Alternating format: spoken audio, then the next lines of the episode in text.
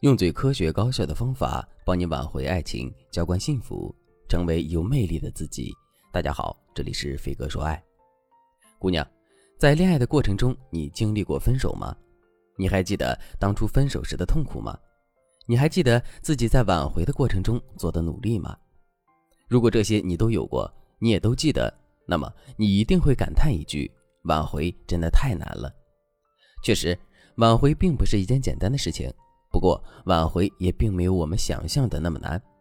很多姑娘之所以会觉得挽回很难，甚至在最后挽回失败，这完全是因为她们在最开始的时候就没有分析出自己挽回的难度和挽回成功的概率。这就像中彩票是一个小概率事件，如果我们把它当成是一个大概率事件去操作，最终我们得到的肯定是失望。相反，如果我们在最开始的时候就知道中彩票是一个小概率事件，并按照这样的预期去买彩票的话，最终我们肯定是能做到坦然的。另外，当我们对挽回的难度认识不同的时候，我们整个的挽回节奏也会不同，这导致的结果就是我们最终挽回成功的概率也会不同。举个例子来说，你现在正在跑全程马拉松，如果在最开始的时候你就觉得这是一个非常简单的事情，并用一种散漫轻视的态度面对它的话，你会不会在最开始的时候就卯足了劲儿往前跑，并在内心期待着能很快跑到终点呢？肯定是会的。可是你这么想、这么做的结果是什么呢？结果就是你在跑马拉松前半段的时候就耗尽了力气，之后再也无法跑到终点了。可是如果你对马拉松的难度有一个合理的预期呢？在这种情况下，你肯定会对整个过程有一个合理的规划，然后一步步的完成整个规划。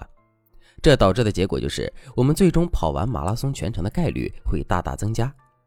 其实，我们的挽回也是如此。如果我们对挽回的难度预判过高或者过低的话，那么我们最终挽回成功的概率肯定会降低。相反，如果我们对挽回难度有一个合理的预期，并为之不懈努力的话，我们挽回成功的概率就会大大提升。说到这儿，问题来了。我们到底该如何去判断我们在这段感情的挽回难度和成功率呢？在我们的固有认知里，时间会是一个非常坚定的判断标准。就比如，昨天我还收到了粉丝小敏的私信。小敏说，昨天我男朋友主动跟我提了分手，分手之后我立刻就找了一家挽回机构做挽回，可机构里的老师却说我跟男朋友交往的时间太短了，只有两个月不到，所以这段感情挽回的难度很大。我觉得他说的挺有道理的，可是我真的不想放弃挽回，所以来向您咨询。听了小敏的讲述，我马上就问了她一个问题：小敏，你肯定有很多闺蜜或者朋友，你觉得跟你关系最好的闺蜜一定是那个跟你认识时间最长的吗？听了我的问题之后，小敏马上就回答说：“当然不是了，老师。其实，在我心里，跟我关系最好的闺蜜反而是我认识时间最短的。”为什么你们认识的时间最短，最终却成了最好的闺蜜呢？我接着问小敏，小敏回答说：“因为我们的性格很相似啊，三观一致，很多话都能说到彼此的心里去。”听到小敏的这个回答，我笑了笑，然后继续对小敏说：“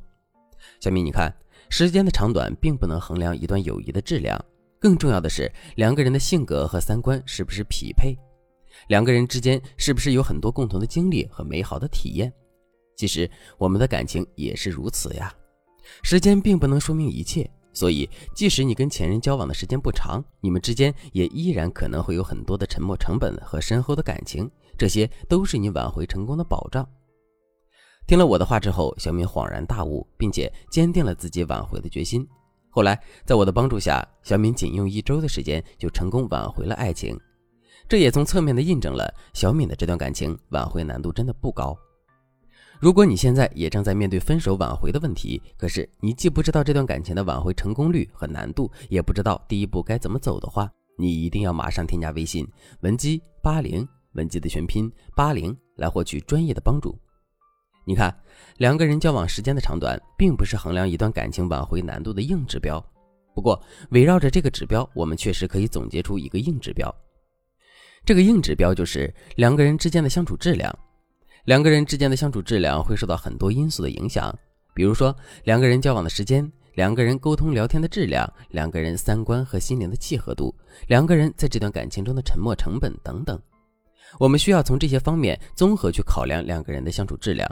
如果我们最终得出的结论是两个人在分手前的相处质量确实很高的话，那么这段感情挽回的难度就会很小，挽回的成功率会很高。相反，如果我们最终得出的结论是两个人的相处质量并不高的话，那么相应的这段感情的挽回难度就会很高，挽回成功率就会很低。那么我们到底该如何去综合衡量考量两个人的相处质量呢？其实我们需要遵循一定的顺序，就比如两个人三观和心灵的契合度肯定是这些指标里面最重要的，我们要优先考虑。除了这个指标之外，两个人在这段感情中的沉默成本应该是第二重要的指标，再往后就是两个人沟通聊天的质量了，最后一个因素才是两个人相处的时间。这几个指标，我们可以分别按照百分之五十、百分之二十五、百分之十五和百分之十的权重去考量，并得出最终的结果。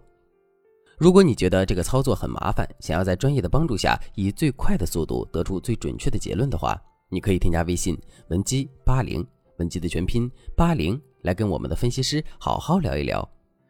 好了，今天的内容就到这里了，剩下的部分我会在下节课继续讲述。